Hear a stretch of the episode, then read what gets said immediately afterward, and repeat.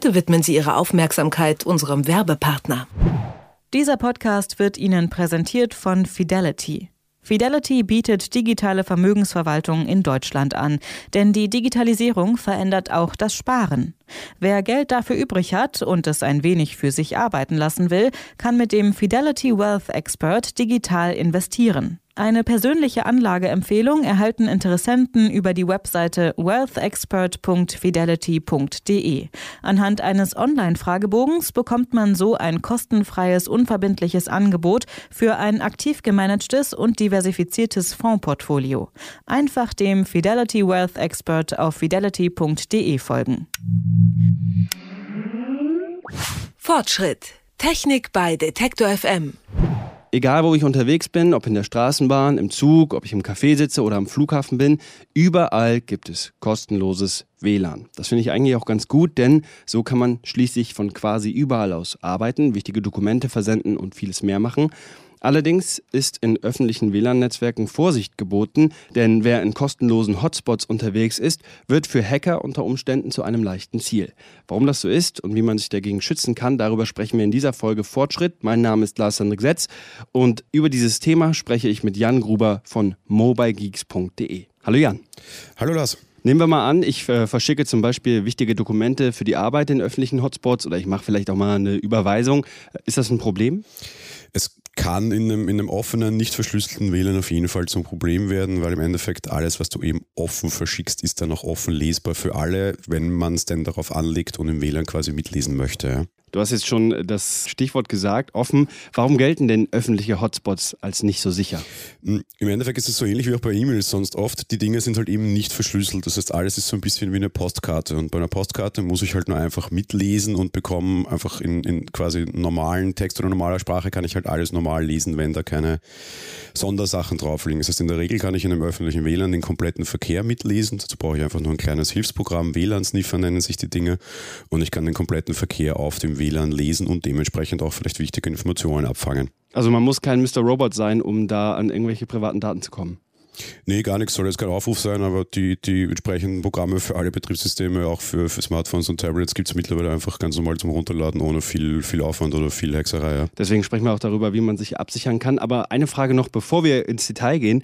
Wenn diese Schwachstellen in der Regel bekannt sind, also wenn man weiß, öffentliche Hotspots sind nicht so sicher und äh, daran liegt, warum lassen sich diese Probleme dann nicht ganz einfach von den Anbietern lösen? Weil alles, was es halt sicherer macht, auch entsprechend wieder unnutzerfreundlicher quasi wird, also halt einfach inconvenient wird und dann der, der, Anbieter entweder A, vielleicht gar nicht über die technische Expertise verfügt, jetzt denkt man irgendwie an, was ich was, ein normales Restaurant, der ist vielleicht ein guter Koch oder ein guter Geschäftsmann, aber kein guter Techniker, kann schon passieren. Und B, halt auf der anderen Seite, es wird für den Nutzer meistens irgendwie unangenehmer, so dass vielleicht jetzt nicht jeder mehr in das WLAN kann, dann gibt es Diskussionen, die will man vermeiden, dementsprechend so einfach wie möglich, um da für den Nutzer möglichst es einfach zu machen, aber halt leider auf der anderen Seite auch nicht sicher. Okay, aber das gilt auch nicht für Hotspots jeder Art oder kann man schon sagen, Hotspots grundsätzlich sind einfach unsicher?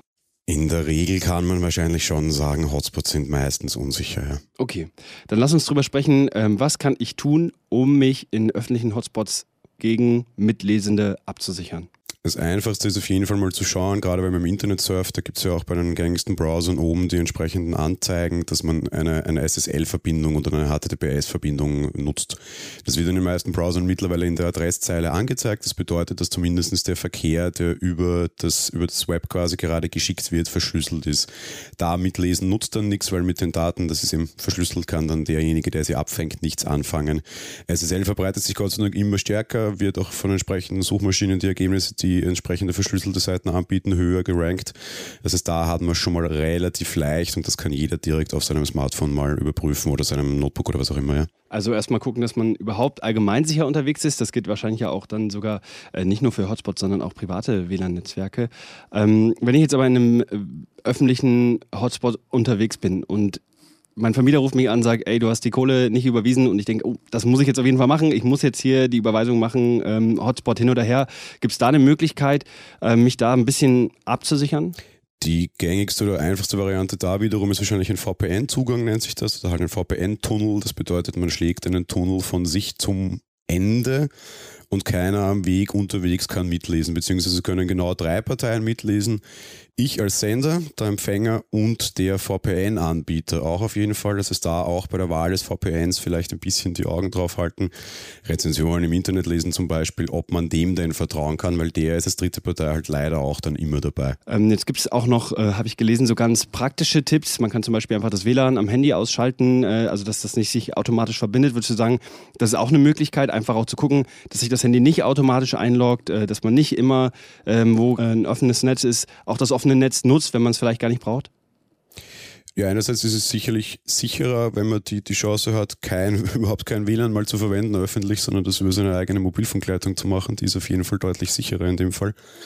Und auf der anderen Seite, ja, gerade das automatische Verbinden ist auf jeden Fall gefährlich, weil gerne gehen auch irgendwie Hacker, Sicherheitsforscher, wie auch immer man das nennen mag, her und kopieren einfach WLANs gibt ja, weiß ich was, große Fastfood-Ketten, die ganz gängige WLANs haben. Da kennt ja jeder den Namen. Den könnte man dann auch einfach kopieren und unter dem gleichen Namen ein WLAN anbieten. Die Geräte verbinden sich automatisch da rein und dann hat man es noch leichter, alles mitzulesen. Also automatisch verbinden sollte man auf jeden Fall abdrehen und absichtlich sich verbinden und dann unter Anführungsstrichen dem Risiko aussetzen. Ja.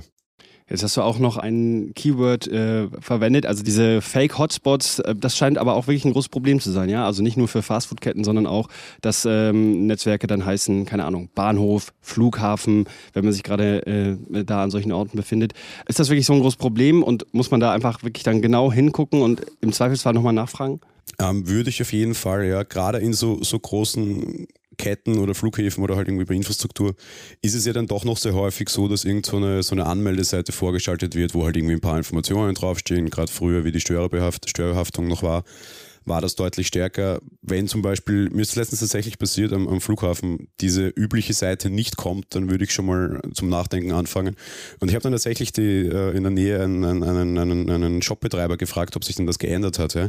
Der hat mich dann auch informiert und gesagt, ja, wir haben diese Anmeldeseite nicht mehr, weil brauchen wir nicht mehr. Also okay, dann ist das wahrscheinlich doch das echte WLAN, wird schon passen. Ja? Also ich fasse nochmal zusammen.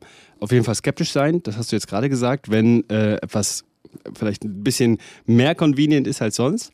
VPN benutzen, wenn man dann doch mal wirklich sensible Daten auch in einem öffentlichen Hotspot verwendet oder preisgibt und ähm, WLAN abschalten, wenn man es nicht unbedingt braucht. Habe ich noch was vergessen?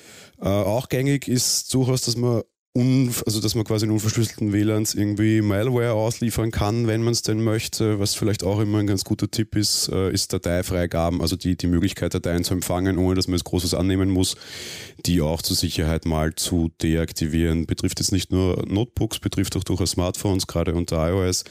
Dieses AirDrop zum Beispiel, wo dann jeder mitunter, wenn man es so eingestellt hat, einem einfach Dateien schicken kann kann zumindest theoretisch schon noch ein Risiko sein. Das heißt, im Zweifel würde ich das auch noch deaktivieren, um nicht irgendwas zugeschickt zu bekommen, wo ich nicht weiß, was es ist. Das war mein Gespräch mit Jan Gruber von mobilegeeks.de. Ich habe mit ihm darüber gesprochen, wie man sich in öffentlichen WLAN-Hotspots absichern kann wie ich jetzt auch gelernt habe in diesem Gespräch, es gibt da wirklich einige Fallstricke.